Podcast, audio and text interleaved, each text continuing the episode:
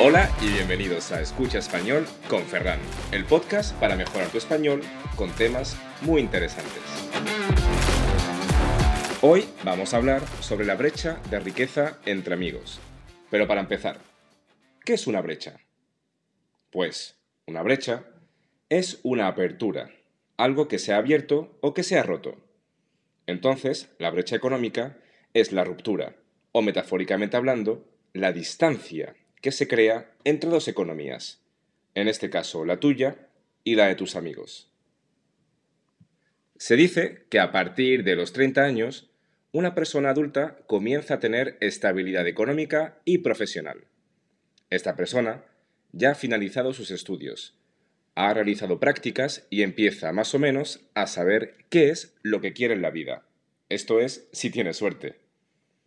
Pero como sabemos, esta situación por ejemplo, en un grupo de amigos, no es para todos igual. Hay amigos que han alcanzado trabajos con salarios más altos que otros. Y aquí es cuando la diferencia empieza a notarse. Para entender mejor esto, pongamos un ejemplo ficticio. Por ejemplo, una persona que se llama Juan. Bueno, pues Juan viene de una familia de clase media se ha podido permitir unos estudios que ha completado de forma satisfactoria. Ha realizado también unas prácticas y acaba de firmar su primer contrato. En su grupo de amigos hay personas en la misma situación que Juan y otras que han encontrado un trabajo antes e incluso personas que han encontrado un trabajo con una remuneración más alta, con un salario mayor. Algunos han podido incluso independizarse, con cierta dificultad, y otros lo han tenido mucho más fácil.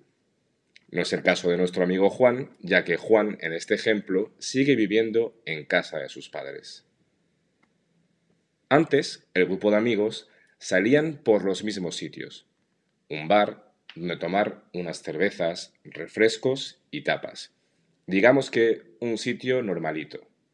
De vez en cuando, es cierto, el grupo se permitía hacer planes un poco más caros, como irse de fiesta algún fin de semana, alquilar una casa en el campo, o quizás irse de viaje a un destino sin muchas comodidades o lujos.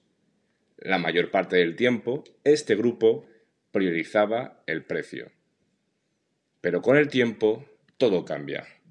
Ahora este grupo tiene entre 30 a 35 años y la diferencia salarial empieza a notarse, a hacerse cada vez más fuerte. Los planes han cambiado. Siguen yendo al bar a tomar unas cervezas, pero de vez en cuando algunos empiezan a proponer sitios más caros, sitios que están de moda. También, en vez de ir a ver una película en casa de alguien y cenar juntos unas pizzas, proponen ir al cine ir a cenar y tomarse una copa luego. Con el tiempo, los viajes también empiezan a ser cada vez más caros, destinos más exóticos, casas más cómodas, etc. Estamos viendo que poco a poco una parte del grupo empieza a dar menos prioridad al dinero.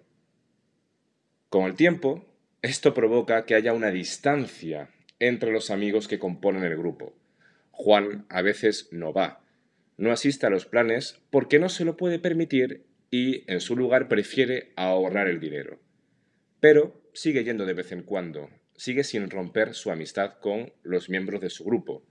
Sin embargo, por otro lado, otro amigo suyo que tampoco puede permitirse muchos lujos y que está más o menos en la misma situación que Juan, su situación le da vergüenza y decide no ir más decide separarse poco a poco del grupo. Este hecho nos lleva a reflexionar cómo el dinero influye en nuestra vida más íntima y personal, llegando incluso a romper amistades. Me gustaría saber tu opinión sobre este tema, si alguna vez lo has vivido o si se lo has visto vivir a otra persona, y si realmente este hecho es más común de lo que parece. Si te ha gustado este podcast, no dudes en dar like, compartir o dejarme un pequeño comentario. Nos vemos en el siguiente episodio. Muchas gracias y que tengáis un día maravilloso.